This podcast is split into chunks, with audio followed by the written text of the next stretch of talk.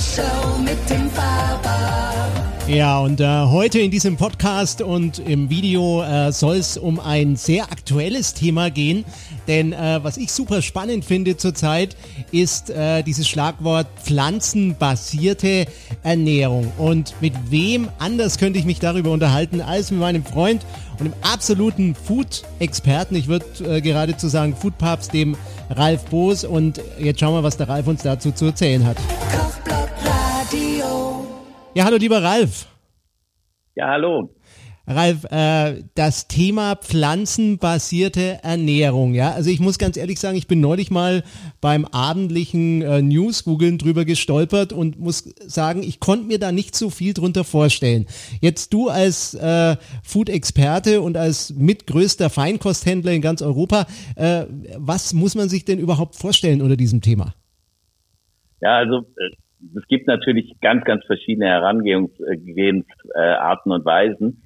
Ähm, aber wir haben in den letzten, ich glaube mal vielleicht fünf oder zehn Jahren kaum einen Trend so oft besprochen äh, wie vegetarisches oder veganes Essen, äh, obwohl wir nur eine Zielgruppe von ähm, vielleicht heute maximal zehn Prozent der Deutschen und Österreicher und Schweizer haben, die sich vegetarisch oder äh, oder vegan ernähren.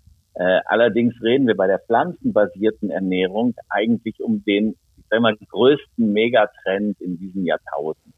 Äh, dieser Megatrend bedeutet eigentlich oder sollte eigentlich bedeuten, dass dieses äh, Verbots-Gebotsdenken, was die Veganer oder die Vegetarier äh, quasi auch ausstrahlen. Also wenn jemand sich dazu entschließt, äh, sich vegetarisch oder vegan zu ernähren, dann entschließt er sich ja dazu, keine äh, kein Fleisch, kein Fisch bei den Vegetariern und keine Tierprodukte bei den Veganern zu essen. Wenn jetzt allerdings diese Entscheidung zum Beispiel aus ethischen Gründen gefallen ist, dass man sagt, ich möchte nicht zum Tierleid beitragen, äh, dann ist das erstmal eine sehr, sehr hehre Entscheidung. Die wird aber natürlich, ähm, sage ich mal, schon konterkariert, indem man sagt, wenn ich das wegen des Tierwohles mache, es gibt ja auch Tiere, die ohne, äh, wie heißt das nochmal so, äh, Massentierhaltung und ohne Tierquälerei gehalten werden, wie zum Beispiel ein, ein Wild, was geschossen wird oder eine wild wachsende äh, Garnele, die, die äh, aus 200 Meter Meerestiefe ausgeholt wird. Die haben ja mit Tierleid nichts zu tun. Die sind das ist ein ganz normaler äh, Kreislauf, würde ich sagen, ne? So ein ganz normaler äh, ja, die sind im normalen Spektrum ihres Lebens. Genau. sagen, nach der Geburt äh, werden die eine Weile lang leben und dann wird irgendein Fressfeind kommen und sie auffressen. Es gibt in der Natur keine Tiere, die an Altersschwäche sterben, sondern das ist der normale Gang. Und wenn man es jetzt, äh, also ich finde es auch ethisch, dass man keine Tierbabys ist, sondern dass man erwachsene Tiere ist.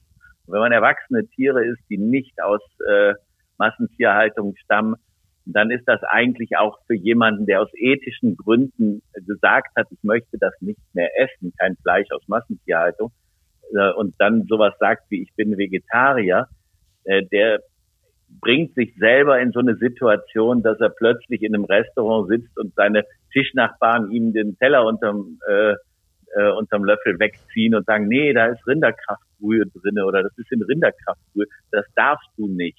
Wobei ja das, das Thema pflanzenbasierte Ernährung, so wie ich das verstanden habe, äh, jetzt nicht unbedingt äh, bedeutet, jemand ist Vegetarier, ja, und isst Richtig. deshalb nur die Pflanzen. Man, also vielleicht kommen wir später auch mal auf das Arpège in Paris zu sprechen. Da habe ich neulich mal was drüber gesehen in Chef's Table.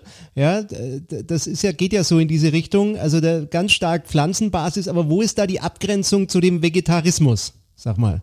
Ja, eben. Also ich sag mal, in der pflanzenbasierten Ernährung, die natürlich jeder Koch und jeder Gastronom und aber auch jeder Gast für sich selber äh, äh, definieren kann, ähm, dürfte es nicht verboten sein, auch mal ein Scampi zu essen, sage ich jetzt mal, ohne dass man jetzt sagt, ich verbreche gegen meine eigenen Gebote, sondern vielmehr sollte es möglich sein, dass man bei der Zubereitung von Speisen viel, viel mehr Sorgfalt und viel mehr Professionalität in Garpunkte, in Temperaturen, in Zusammenstellung, in Würzung ähm, und in der äh, in dem Genuss der Pflanzen bringt, weil und jetzt kommt eigentlich der große Knackpunkt, wenn man eine vegetarische oder eine vegane äh, Ernährung ähm, sich dazu entschließt, eine vegetarische oder vegane Ernährung einzugehen, äh, dann verabschiedet man sich in der Regel vom Genuss, sondern dann geht es nur noch um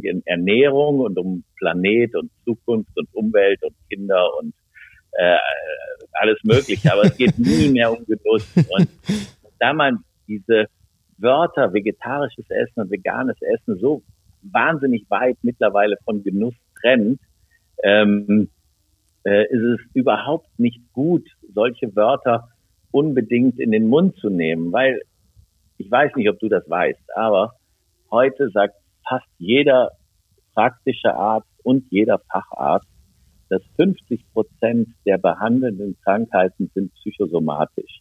Das heißt, wir haben 50 Kann ich mir vorstellen, Krankheiten, ja. mhm. wir, haben, wir haben 50 Prozent Krankheiten, die wir zum Teil durch eine gesunde Ernährung ähm, verbessern können. Ne? Dass wir sagen, okay, wenn wir mehr Vitamine und mehr Faserstoffe und mehr Ballaststoffe und sowas essen, dann gibt es Krankheiten, die dadurch verbessert werden. Aber Ralf, das wollte ich gerade noch sagen, gesund, ne, wenn ich da mal einhaken darf. Also das, das Thema gesunde Ernährung, das ist ja eine Definitionssache. Ne? Wenn der Arzt sagt, Sie müssen sich gesund ernähren, also äh, gesund ernähren, um es nochmal auf den, auf die Worte, die man ab jetzt nicht mehr benutzt, ne, seitdem du das sagst, äh, zurückzuführen, wie Vegetarismus oder Veganismus, ja, heißt nicht, dass man sich selbst limitiert, eine gesunde Ernährung, sondern du hast gerade schon ein paar Stichworte genannt, was eine gesunde Ernährung erstmal ist. Ja, ja, eben. Und wie gesagt, wenn man jetzt sagt, wir, wir, wir, wir reden über Ernährung oder über, über, ja, über Ernährung äh, und man vergisst dabei oder äh, schließt den Aspekt Genuss einfach aus, weil man sagt, okay, das ist in unserer Bandbreite gar nicht drinne. Also beim Veganer noch viel schlimmer als beim Vegetarier. Äh, dann passiert ja Folgendes, dass man diese anderen 50 Prozent der Krankheiten die kann man nicht über die Ernährung verbessern, sondern die kann man nur über Belohnung und über äh, eben, wenn es eine psychosomatische Krankheit ist, über psycho, ähm, psychische äh, Schritte verbessern. Und Genuss ist nun mal die größte bekannte äh, Belohnung, die es überhaupt gibt.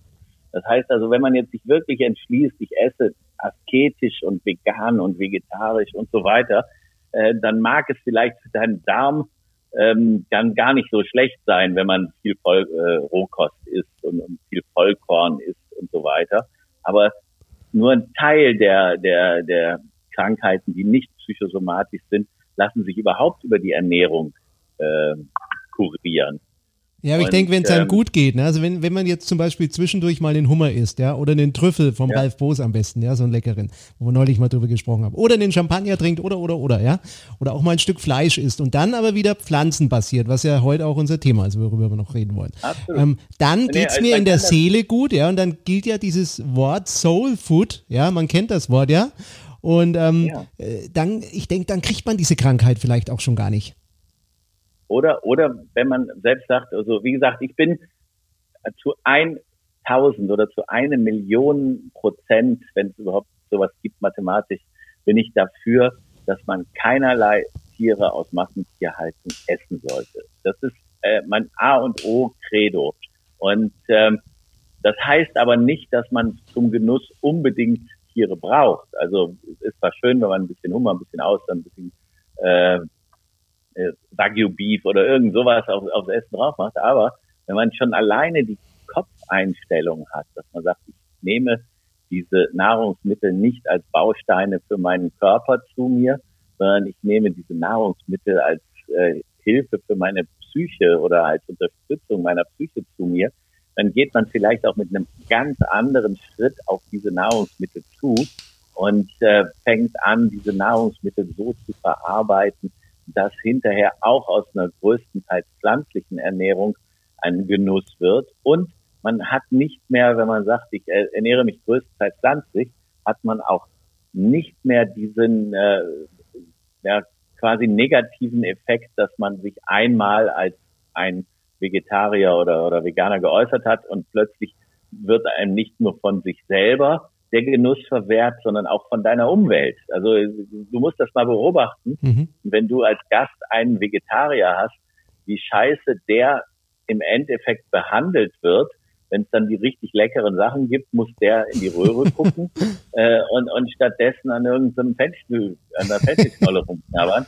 Ähm, das ist für das für die Idee der pflanzenbasierten Ernährung, also für die Idee der ethisch korrekten Ernährung, absolut kontraproduktiv. Also Ralf, weißt du, wie ich überhaupt auf das äh, Googlen gekommen bin mit der pflanzenbasierten Ernährung? Ich habe mir auf Chef's Table äh, die Folge über das Arpège in Paris angeguckt, also Michelin-Restaurant und äh, du kennst die Geschichte, ne? Der Chef, der wollte, nee, leider nicht. der wollte, noch nicht gesehen. Der wollte irgendwann, das war, glaube ich, also, leg mich nicht fest, ich glaube 97 schon, ja, wollte der nach den äh, drei Sternen, die er erworben hat, mit Hummer, mit einem tollen Stück Fleisch, wie er das dann auch beschreibt in der Folge, wollte der das nicht mehr machen und hat dann umgestellt völlig auf erstmal auf Pflanzen ja, also auf Gemüse, auf Früchte.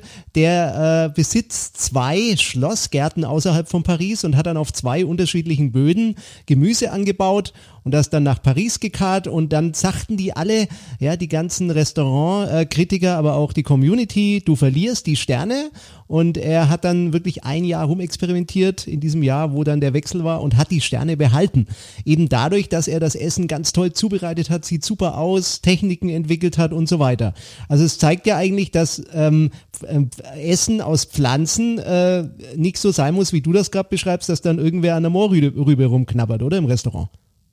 Genau, das ist aber eben das Problem, dass man hat, äh, dem man begegnet, wenn man äh, sich quasi dem Diktat unterwirft und sagt, so, ich bin jetzt Vegetarier, ich darf jetzt quasi, weil ich mich dazu entschlossen habe, die, die leckeren Sachen eigentlich nicht mehr essen, sondern ich muss halt eben immer mit viel Gemüse und viel Obst und viel äh, Getreideprodukten arbeiten.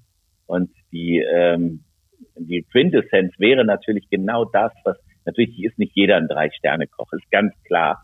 Aber es gibt dadurch, dass es diesen ähm, Koch in Paris und dass es auch in Deutschland schon vier oder fünf wirklich hochdekorierte Köche äh, gibt und gab, äh, gibt es mittlerweile die ersten Bücher, in denen man lernen kann, wie man mit Pflanzen in der Küche umgeht. Weil das ist ja auch selbst für gelernte Köche, die haben äh, 30, 40, 50 Jahre lang gelernt, in der Mitte des Tellers liegt das Stück Fleisch oder das Stück Fisch.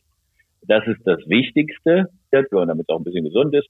Aber da wird keine Information gelehrt, die einem sagt, wie geht man eigentlich mit so einem Gemüse perfekt um. Es gibt keine Gar, ähm, äh, also Garzeitlisten oder, oder Gartemperatur Skalen, wie welches Gemüse bei welcher Temperatur wie lange gekocht wird. Ralf, hast du da einen, Ko ähm, einen Kochbuchtipp vielleicht schon mal am Rande, was man sich da bestellen kann?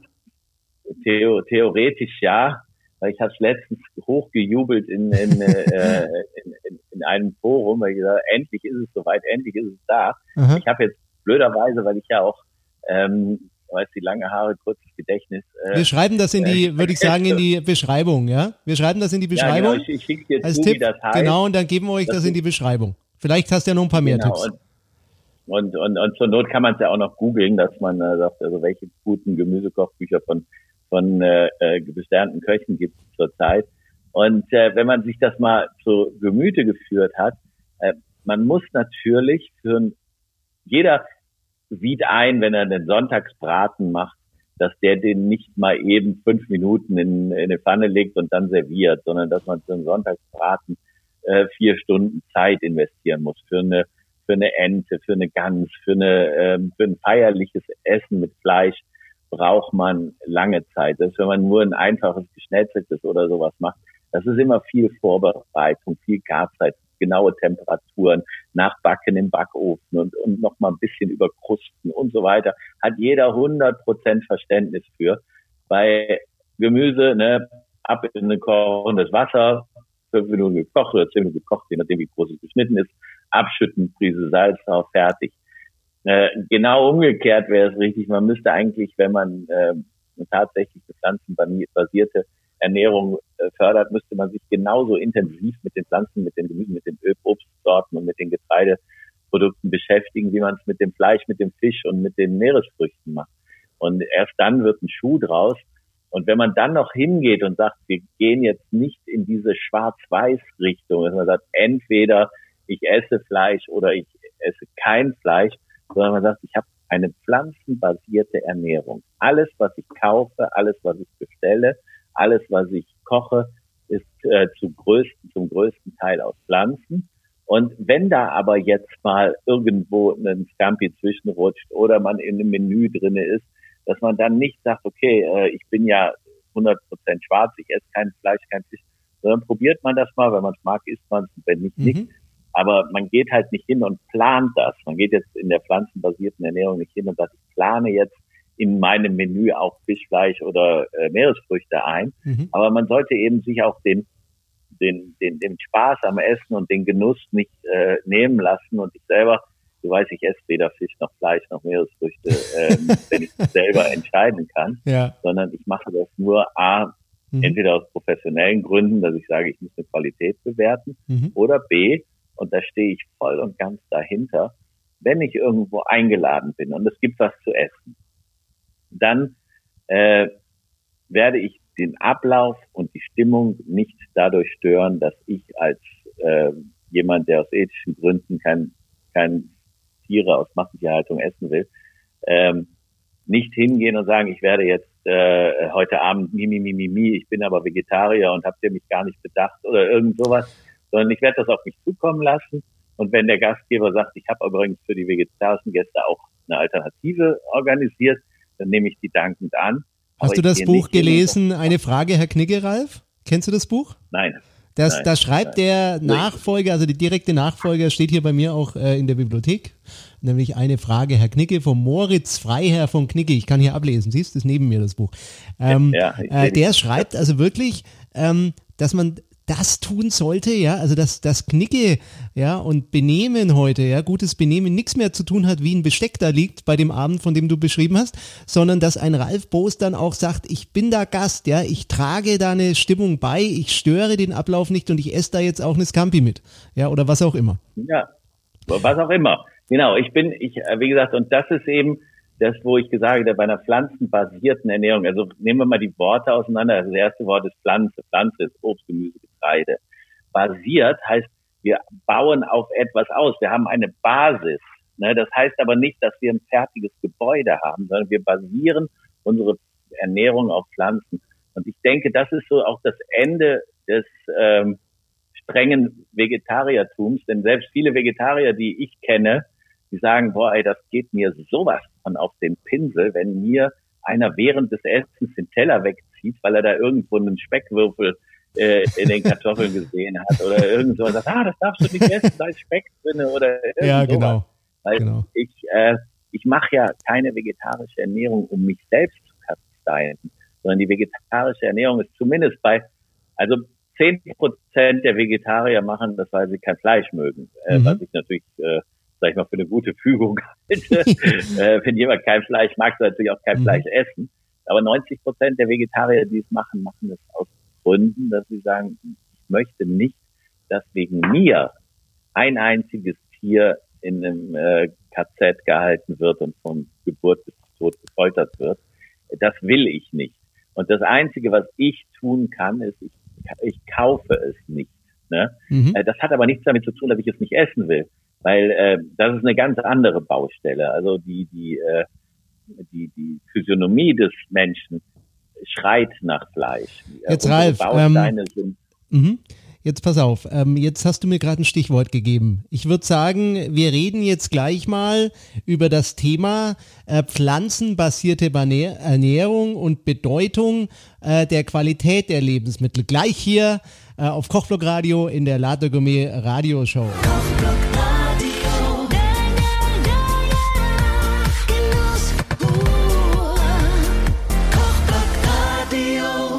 Ja, und äh, lieber Ralf Boos, heute äh, bei mir zum Thema pflanzenbasierte Ernährung. Wie wichtig ist denn jetzt die Qualität der Pflanzen oder der, der Gemüse und anderen Beilagen, was man sich da dann gönnt?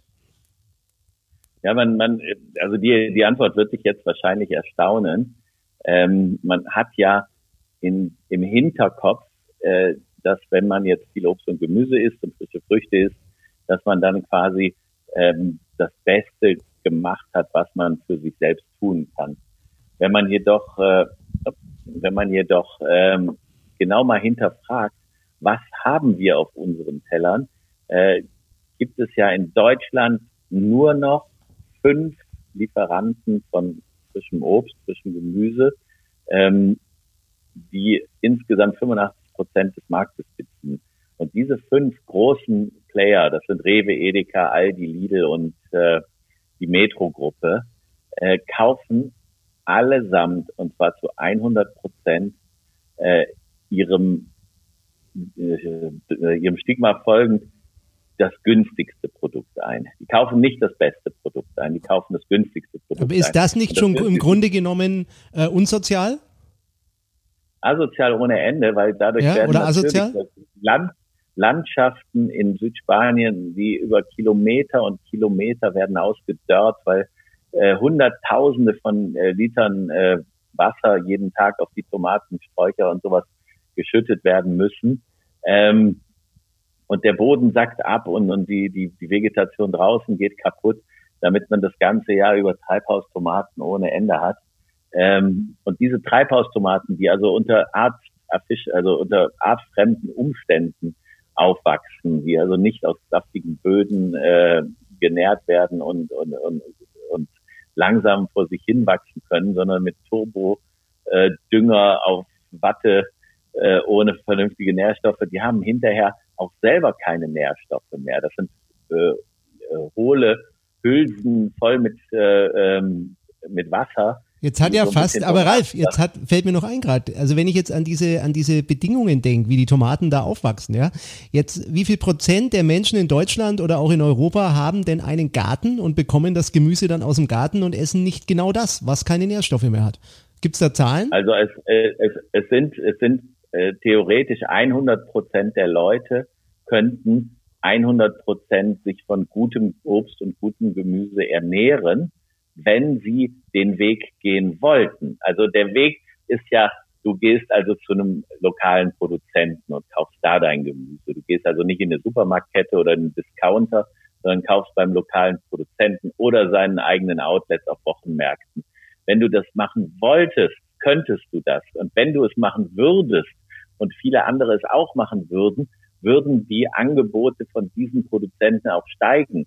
Nur diese armen Menschen stehen ja da und sagen, wir können nicht für ein Euro pro Kilo äh, Tomaten züchten, verpacken, verschicken und liefern. Dafür ist das Leben und die Arbeitskosten in Deutschland einfach so hoch. Bei uns kostet es einfach drei Euro das Kilo. Ja gut, und, aber da kommt doch wieder die deutsche äh, Mentalität raus. Pass auf, weil ich kaufe ja gern mal auf dem Markt oder kaufe mal, wenn ich ein Fleisch oder Seafood esse, kaufe ich ein bisschen was höherpreisigeres. Und da hört man dann, ja, das kann ich mir nicht leisten, sagen viele. Ja, aber das, das, das kann ich mir nicht leisten, ist Quatsch, weil die Frage ist ja, wo setzt du dein Geld ein? Da gibt es ja auch eine Studie, dass manche Menschen nie zu äh, Geld kommen, zu Wohlstand, weil die ihr gesamtes Geld für kurzlebige Konsumgüter wie Fernseh, Großbildfernseher äh, oder sonstiges ausgeben. Also wenn man den Fernseher weglässt, kann man auch auf den Markt gehen. Oder ich lasse mal eine, eine Applikation oder, oder ein weiteres elektrisches Gerät weg, oder? Also kann man sich das ja, leisten? Ja, es ist natürlich wirklich eine, eine, eine Grundeinstellung, wenn man sich daran gewöhnt hat. Wenn man sich daran gewöhnt hat, dass man am Freitag einkaufen geht und man geht in einen Discounter und man hat den ganzen Wagen voll Mist, der 50 Euro kostet, dann hat man sehr gerne das, äh, die, die, das Bild im Kopf, dass man, wenn ich das alles auf dem Wochenmarkt gekauft hätte, hätte das 150 Euro gekostet. So haben die einen Durchschnittsverzehr-Bon äh, von 200 Euro im Monat, viermal 50 Euro am Freitag im, im Aldi. Äh, gleichzeitig haben die aber einen gleich hohen Verzehrbon von äh, äh, Kaffeebechern von Starbucks, weil sie auf dem Weg zur Arbeit noch eben für 3,80 Euro einen, Ka äh, einen Kaffee und für 1 Euro äh, oder für 4,50 Euro ein Teilchen bei Da hast du aber das Lebensgefühl dort bezahlt, ja. Also ich meine, das ist ja nochmal ein anderes ja. Thema, Starbucks. Ja, da bezahlst du ja, dann gleich noch über, mit über, über, für in der Community zu sein. Das ist halt auf dem Markt nicht, ja. Da bist du keine Community, nee. sondern du kriegst halt einfach nur ein super geiles, leckeres Gemüse oder sonstiges. Und wenn du, wenn du, wenn du jede Woche zweimal zum Markt gehen würdest, dann würdest du da auch deine Community finden, weil das sind ja die richtig guten Leute. Die Typen, die bei Starbucks sich ihren Kaffee holen, sind ja nicht die guten Typen. Das sind also ja, will jetzt auch niemand, also, weißt, wenn die jetzt draußen zuschauen sind, ist auch okay, ja. Kann man auch hingehen, bin ich zum Beispiel auch tolerant. Aber wenn dann so jemand sagt, er hat kein Geld für, um eine Tomate auf dem Markt zu kaufen, das finde ich schwierig. Wenn, wenn derjenige gleichzeitig natürlich äh, wirklich sein Geld bei Starbucks oder in, in Zigaretten umsetzt äh, oder irgend sowas, man sagt also, mein, mein Budget für Lebensmittel liegt zwischen 120 und 200 Euro im Monat. Mein Budget für Starbucks genauso und mein Budget für Zigaretten genauso.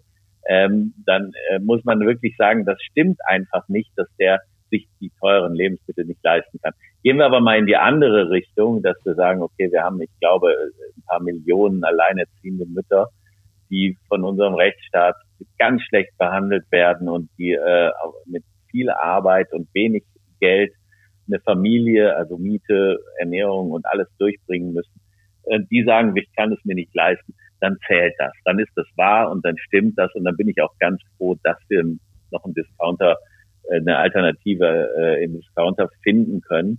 Aber für einen Berufstätigen in, einem, in, einer, in einer normalen Beziehung oder im normalen Umfeld, der kann ruhig sein für seine Lebensmittel ein bisschen mehr Geld ausgeben und dann vielleicht eben nicht den 540er, sondern nur den 280er oder 220er fahren. Keine Ahnung, mit Autos kenne so Also ist es doch zumeist ein Wollen, oder Ralf? Also das ist doch, ob ich jetzt ja, wirklich ist, gute Qualität will, ist doch erstmal, will ich das? Ja, lege ich Wert drauf, kann man sagen. Absolut. Und, und wenn wir jetzt nochmal ganz kurz in die Kulinarik reingehen, ne, ganz kurz, frag mal deine allerengsten Freunde nach ihren kulinarisch höchsten Erlebnisse.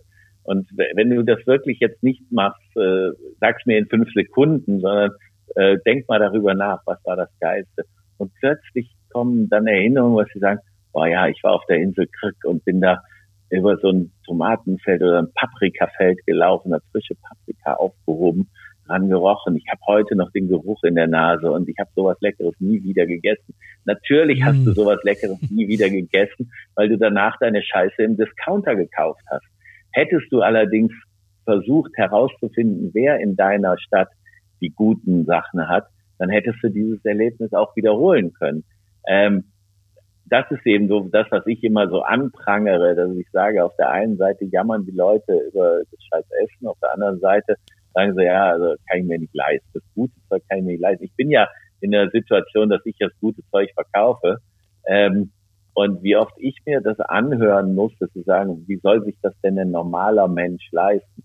Nein, es, wie soll sich das ein normaler Mensch nicht leisten? Natürlich muss ich nicht, mein Körper ist ein Tempel, also ich muss mich als allerersten äh, pflegen und verwöhnen und nicht ja. unbedingt die, Elektrik, die elektrischen oder elektronischen Maschinen um mich rum oder oder die, die, die Autos oder, oder, oder noch ein Zweitwagen, ein Motorrad noch. Das ist ja das, was ich gerade sage. Ne? Und, ja. und übrigens, man muss auch nicht, also ich denke immer wieder an deinen Einkaufswagen vom Freitag, ja, den, den vollen ich brauche, ja. also ich habe bemerkt, vor ein paar Jahren, muss ich ehrlich gestehen, war ich vielleicht auch ein bisschen anders, habe immer gedacht, man muss viel einkaufen, ja, immer heimkommen von der Jagd mit vollen Taschen und viel verdirbt dann auch oder man, man hat dann auch oft gar nicht so die Ideen, was man kocht. Jetzt muss ich sagen, mich inspiriert sehr, dass ich zwei bis drei gute Zutaten kaufe oder zu Hause habe und mir dann überlege, was koche ich jetzt und was sind die Techniken, ja. Ich finde heute auch die Techniken spannender zum Beispiel, als vor vielen Jahren noch, dass das Ding dann mit einem Rösle-Schnitzer äh, abgeschält wird oder was auch immer. Also ich finde heute eigentlich die, die Instrumente weniger wichtig als die Techniken, Know-how und die Zutaten. Mhm. Ja, also die, die, die, wie gesagt, diese, die ganzen, das Know-how, was man sich beim Kochen drauf schafft, ne, wenn man also zum Beispiel, ich sage mal nur so ein Beispiel, äh, ich habe einen YouTube-Kanal, da kann man, äh, äh, sag ich nicht, ich will jetzt nicht sagen kleine Tricks äh, erfahren, aber man kann äh, Sachen sich anschauen und sagen, oh, das hätte ich jetzt nicht gedacht. Ne? Das äh, bin ich aber erstaunt. Und da haben wir in der letzten Folge, die ist noch nicht ausgestrahlt, haben wir Reis gekocht. Und wir haben äh, ganz, ganz tollen Reis gekocht, so Basmati, wirklich äh, beste Herkunft und haben ein bisschen Kardamom, ein bisschen Sternanis ins Kochwasser gegeben und haben dadurch den Basmati-Duft nochmal verstärkt. Und dann haben wir parallel dazu den billigsten Langkornreis, den wir auf dem Markt kaufen konnten, genommen und haben den dann nicht in Wasser gekocht, sondern in brauner Soße. Wir haben also Demiglas genommen, die ein bisschen verlängert, oh. damit die flüssiger ist, und haben dann mhm. den Reis einfach mal 15 Minuten in brauner Soße gemacht. Dadurch hatten wir auf der einen Seite, ähm, wir haben dem Reis nichts angetan, weil ohne das hätte er nach nichts geschmeckt. Das ist eben so bei dem Billigreis für einen Euro das Kilo. Er schmeckt nach nichts. Er hat nur äh, ja quasi Kohlenhydrate, die man für die Ernährung braucht. Ansonsten bietet er nichts. Gut, aber eine Demiglas, die schon 24 Stunden oder 36 Stunden auf dem Buckel hat, ja, im Einkochen, ja, also die wir, wir, gibt dem eine ganz andere Qualität, hebt es auf ein anderes Level. Genau. Wir, wir, wir verkaufen ganz gute Demiglas für relativ überschaubare Kohle. Ähm, ich mache die sogar selbst, Ralf. Siehst du, hast wieder nichts verdient an mir. Nee, aber nee, ist egal. Also wie, gesagt, ich kann, ich kann, nicht von jedem voraussetzen, dass er, dass er drei. Nein, also ich finde es auch super, dass man bei dir das kaufen kann. Also ich finde es klasse, Eben. ja, weil wenn man mal, also wir machen ja hier auch nie Werbung für dich. Wir haben uns ja wirklich angefreundet über die Jahre, ne? deshalb bist du bei mir. Ja. Aber was man bei dir kaufen kann, ist einfach geil. Ich bestelle da ja selbst ganz gern und du, du schenkst mir das auch nicht, muss man ehrlich sagen. Ich krieg auch wirklich nichts vom Bosfood, ja, deshalb auch hier kein Werbebanner oder irgendwas. Ich zahle die Sachen, aber ich zahle das gern an dich. Nicht nur, weil du nett bist, sondern weil du richtig geile Sachen zu einem adäquaten Preis anbietest. Ja, muss man auch mal sagen. Das, also, äh, das mache ich natürlich auch sehr gerne, aber wie gesagt, um diese Geschichte zu Ende zu führen, hinterher hast du mit einem, es ist ja nur ein Fingerschnips, also so eine, äh, anstatt Wasser was anderes zu nehmen, anstatt äh, du kannst natürlich auch in Brühe oder in, in Bouillon oder in, in, in Velouté oder in irgendeiner anderen Soße kochen. Du, du, du schadest dem Produkt nicht, weil ohne das wäre es eh, eh langweilig gewesen. Und hinterher hast du richtig, richtig was Geiles auf dem Teller. Und ähm, Können wir das, das Rezept einstellen? Das verlinken wir in der Beschreibung, gell? Du schickst mir den Link in deinen genau, YouTube-Kanal. 125 Gramm Demiglas, 250 Gramm äh, Reis und äh, 750 Gramm Wasser. Ja, aber das verlinken wir mal. Ich finde das super inspirierend. Äh, die Idee allein, ja, dass man also wirklich so ein banales kannst, kannst ja, Produkt nimmt. Kannst ja vielleicht meinen Channel, Pferd. also hier den, den, den Bosfood-Kanal auf, auf, äh, auf YouTube verlinken. Machen wir und du verlinkst gut. meinen Kanal, dann verlinken wir uns einfach mal. Du, nochmal zurück zum Thema pflanzenbasierte Ernährung. Ja? Also wir, wir bewegen uns da ja schon, glaube ich, heute in eine ganz spannende, spannende Richtung. Äh, jetzt komme ich mal zu dem Thema ähm, Techniken, haben wir ja gerade drüber gesprochen. Und ähm, da gibt's ja so einiges im Bereich Pflanzen. Bin ich eigentlich auch mal durch einen Werbeprospekt von dir drauf gekommen? Erinnerst du dich an deinen eigenen Prospekt Weihnachten 2019? Kannst du dich da noch erinnern? Oh, unbedingt. Machen deine Mitarbeiter, ja, ne? Also ich, sage, ich, sag, ich, sag, ich, sag, ich weiß, dass ich einen gemacht habe. Genau, also und ich sag dir, ich, ich weiß übrigens auch, was drin stand. Ganz spannend, da ging es nämlich um das Thema fermentierte äh, Gemüse, die man da auch abrufen kann als Gastronom, ja. Weil ich habe habe davon ja. eigentlich noch wenig gehört vor. Ich habe da mal was gesehen auf Arte, wo dann irgendwer in so einer Höhle irgendwas fermentiert oder so, so höhlenartig ne, im Garten. Ähm, sag mir mal, was, was hat's denn jetzt mit diesem Thema? Das ist ja eine Technik und man kann ja dann ja. in dem Thema äh, pflanzenbasierte Ernährung äh, fermentiertes Gemüse essen, um nicht nur an der Moorrübe, Moorrübe zu knabbern. Zum Beispiel auch wenn man Leute einlädt abends zu einem Fünf-Gänge-Menü und das selbst kocht, kann man ja mal was Fermentiertes anbieten. Was ist denn jetzt das überhaupt okay. mit dieser Fermentation?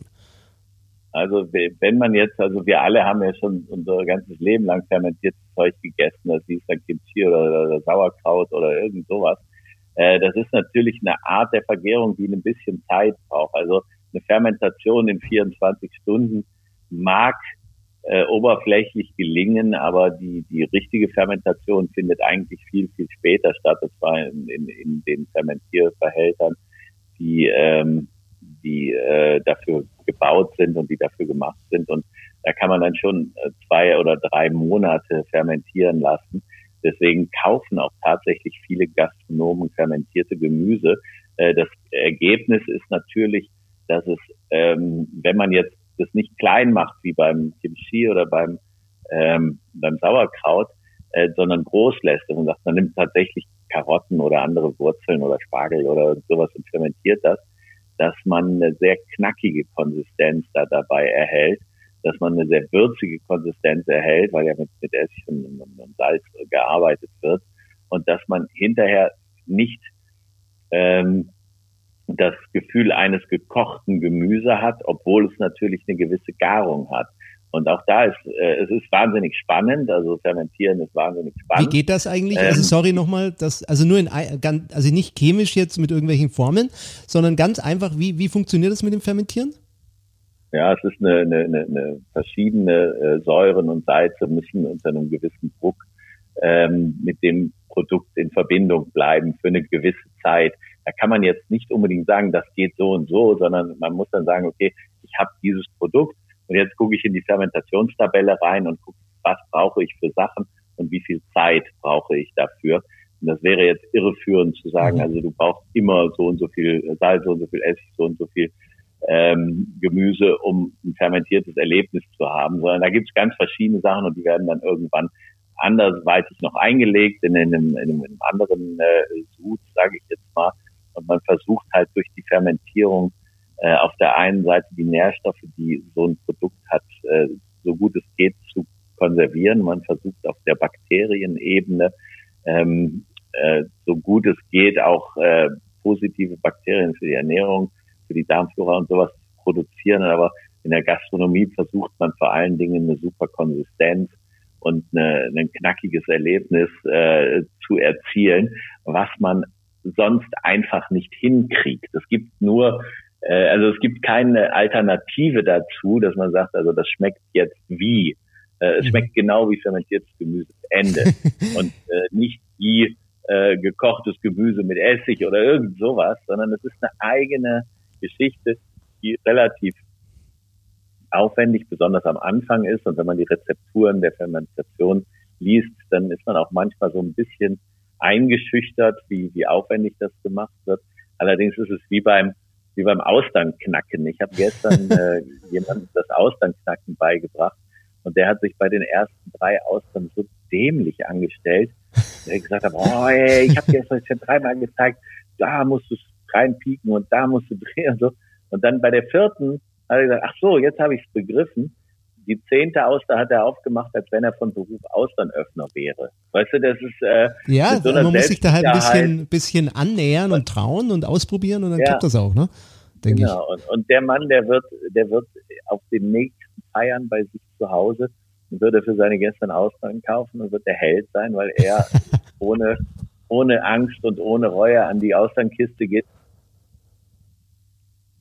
und für die Gäste die Austern knackt. Ich liebe, ähm, liebe das. Also äh, das wird er auch nie wieder verlernen. Nein, das und, und das Ding ist wie Fahrradfahren. Ne? Und, und ich finde auch, wenn du einen Abend mit Austern hast, ist einfach immer viel schöner, ne? Weil du fühlst dich irgendwie wie in der Bretagne oder sonst wo auf der Welt. Ich finde, da kann man sich das mehr ins Haus holen. Das ist so herrlich. Wieder Soul Food, ne? Thema Soul. Aber Ralf, ich genau. würde gerne nochmal zurückkehren zum Thema pflanzenbasierte Ernährung und gleich noch mit dir einen weiteren Punkt ansprechen und zwar das Thema äh, Nachhaltigkeit. Da reden wir gleich drüber.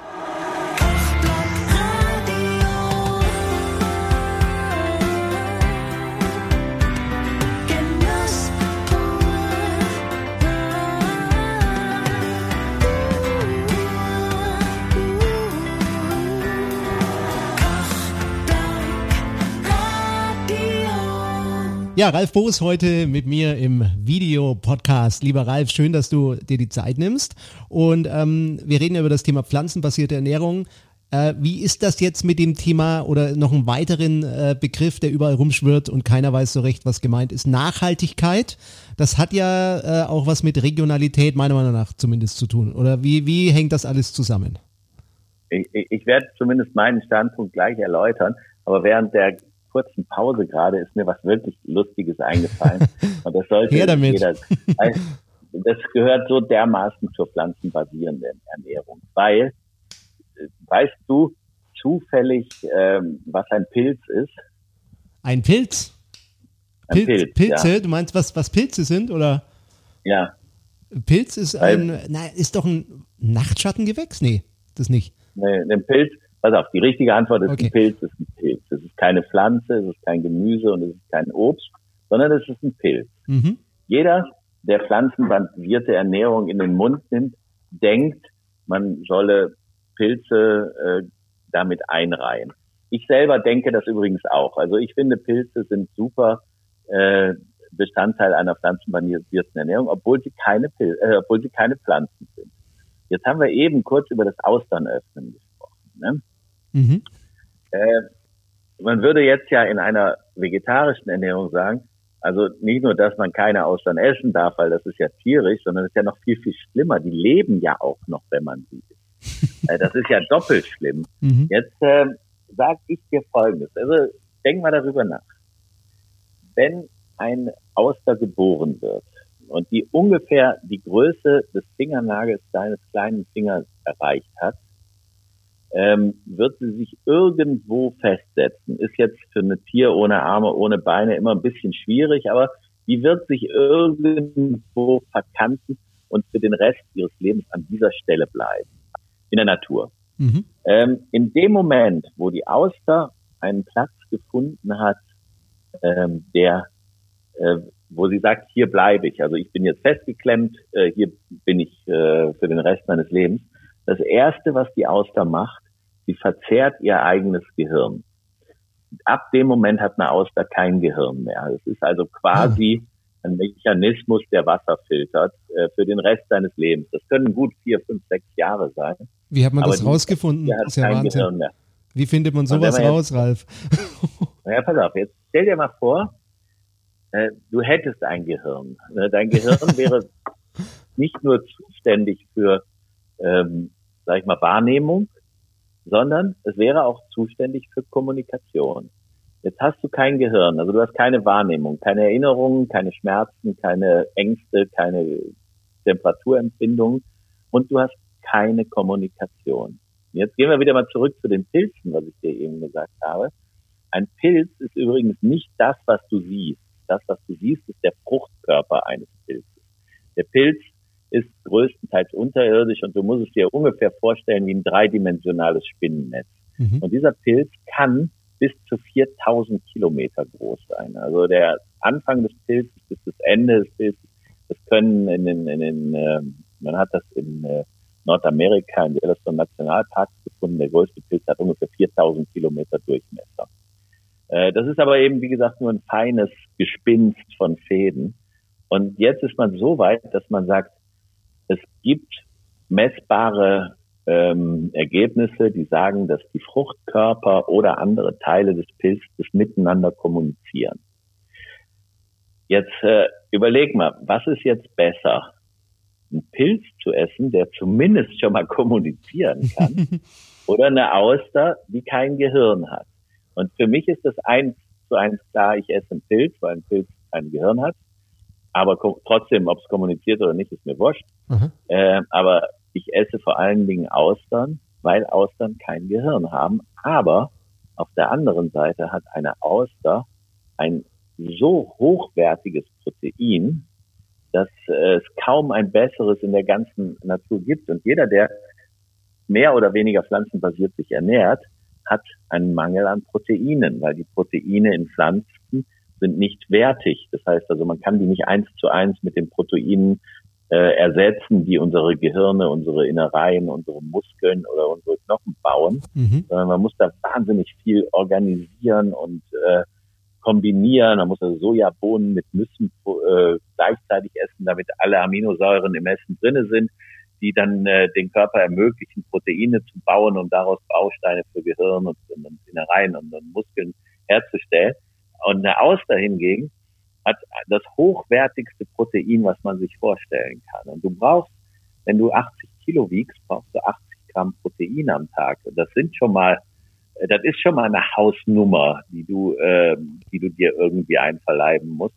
Und da bist du natürlich mit so einem, so einer Hilfe wie eine Auster ziemlich weit vorne. Wenn du an dem Tag, wo du Austern isst, brauchst du kein weiteres Protein mehr.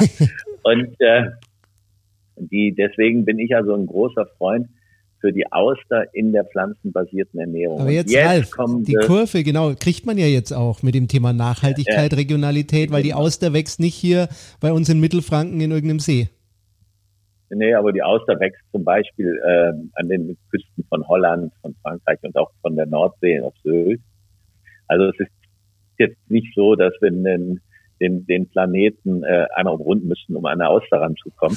ähm, jetzt äh, müssen wir auch tatsächlich äh, wieder diesen Schritt gehen und sagen, okay, in dem Moment, wo man alles richtig macht, wo man sagt, okay, ich kaufe diese Scheiße nicht mehr in der, bei den Discountern oder im Supermarkt ein, sondern ich benutze die regionalen Märkte, äh, hat man natürlich auch äh, regionale Produkte. Also es mag sein, dass manche Hofläden auch mittlerweile eine Mango verkaufen oder, oder einen Granatapfel oder irgend sowas.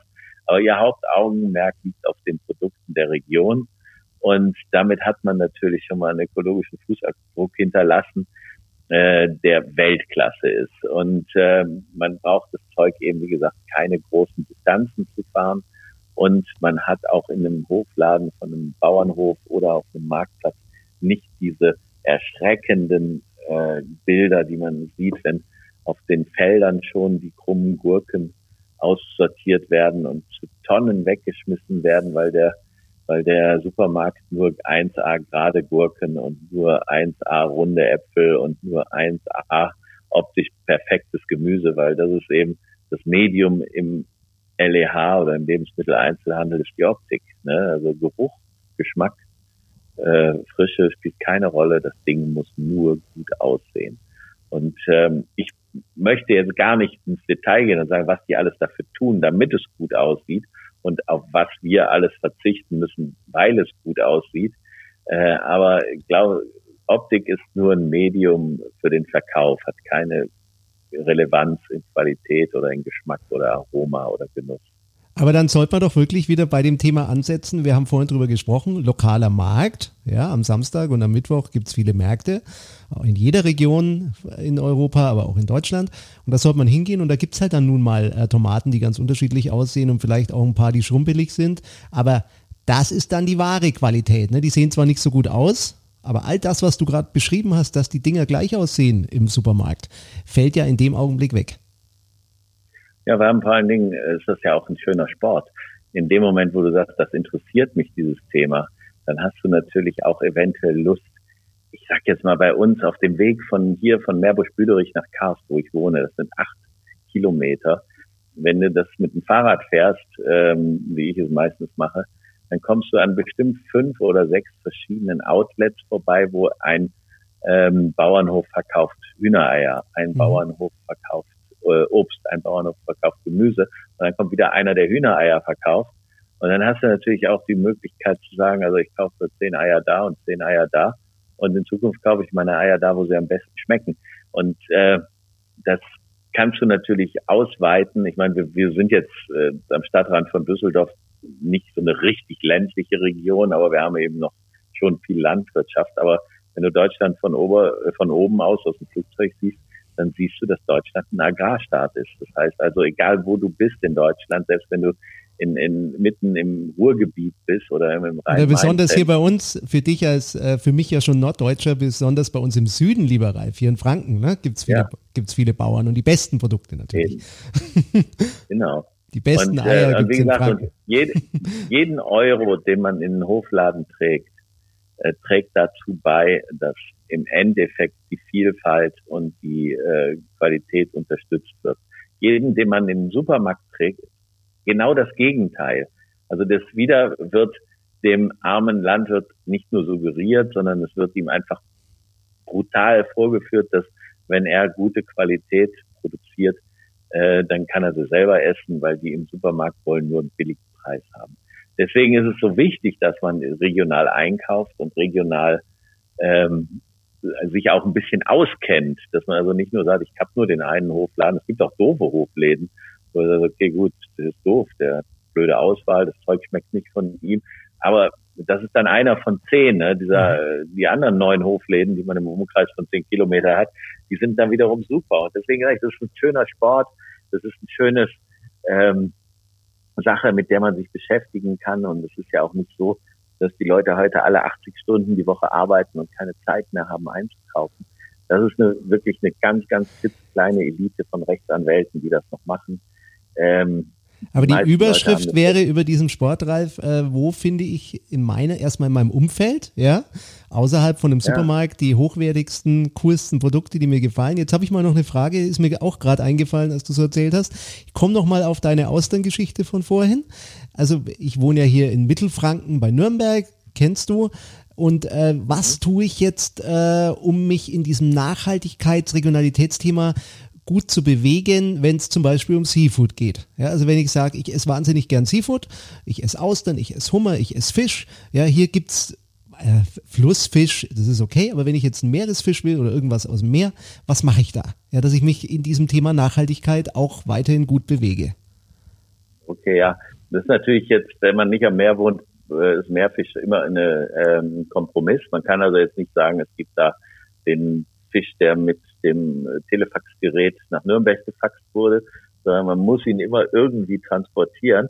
Äh, aber jetzt haben wir natürlich eine andere Ebene, das ist die Zeitebene. Ne? Wenn ein Fisch aus dem Meer gezogen wird, ne, dann gibt es eine gewisse Zeit, in der dieser Fisch wirklich aromatisch und toll ist.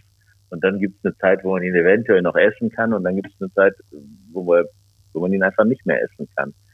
Und für mich als, ähm, ja, ich sage jetzt mal Food-Profi, ohne dass ich mein Licht jetzt hochhängen würde, ähm, ich finde es extrem schwierig, Meeresfische in einer guten Qualität äh, zu bekommen, äh, wenn man sie braucht. Ne? Wenn man sie nicht braucht, wenn man sagt, okay, gut, kannst schicken, wenn du, äh, wenn, wenn du was gefangen hast, ist was anderes. Aber wenn ich sage, ich möchte gerne zu Donnerstag eine Seezunge oder eine Dorade oder einen Heilbutt oder einen Steinbutt haben, einen Hummer, äh, dann muss, muss ich davon ausgehen, dass dieses Ding in zehn Tage schon unterwegs ist. Und das ist jetzt kein Scherz. Also es ist jetzt nicht so, dass er, boah, zehn Tage, das ist auf mausetot. Nee, nee, der, der Fisch ist noch nicht mausetot. Der, wenn der immer im Eisbett oder im Fresheis gelegen hat, ist der nicht mausetot.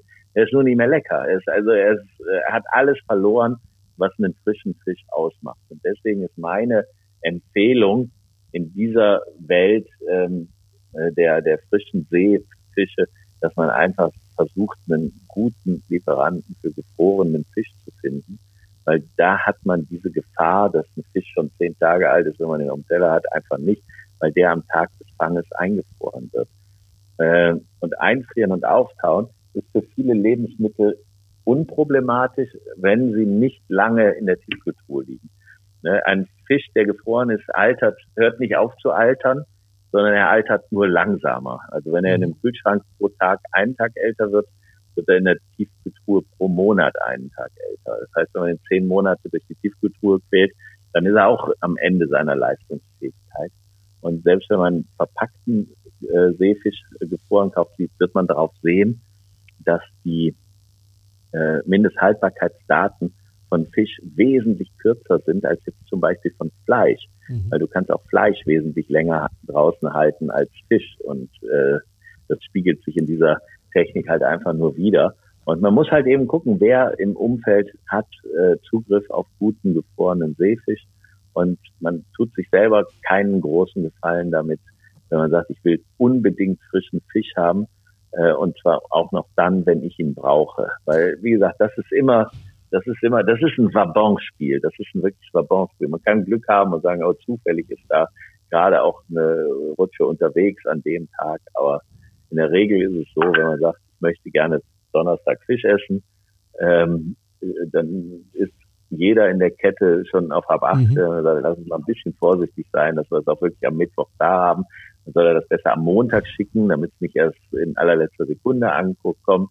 Am Samstag, Sonntag wird nicht gefischt, sondern äh, das ist dann schon Ware, die wir Freitag angeliefert bekommen haben. Und am Freitag haben wir die Ware angeliefert bekommen, die in der Woche nicht verkauft wurde. Und schwupp, hast du deine zehn Tage äh, alten Fische auf dem Tisch und dann gibt es natürlich wirklich viele Leute, die sagen, hier ist kein Fisch.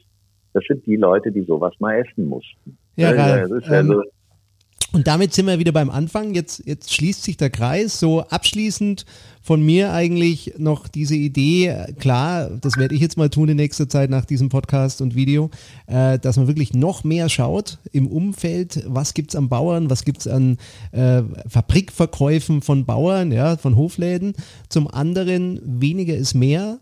Es gibt ja nicht nur Bosfood, muss man jetzt sagen, nicht nur bosfood.de ja, oder bosfood.com, sondern es gibt auch andere Feinkosthändler und wo man Fleisch bestellen kann und alles. Aber sich einfach mal überlegen, äh, wo bekomme ich, wie du gerade schon gesagt hast, den Fisch, vielleicht den Hummer mit High Pressure, wo wir auch schon mal drüber einen Beitrag gemacht hatten im Podcast, ähm, oder wo bekomme ich äh, zum Beispiel fermentiertes Gemüse und so weiter in der Qualität, die mir passt und was will ich dafür ausgeben.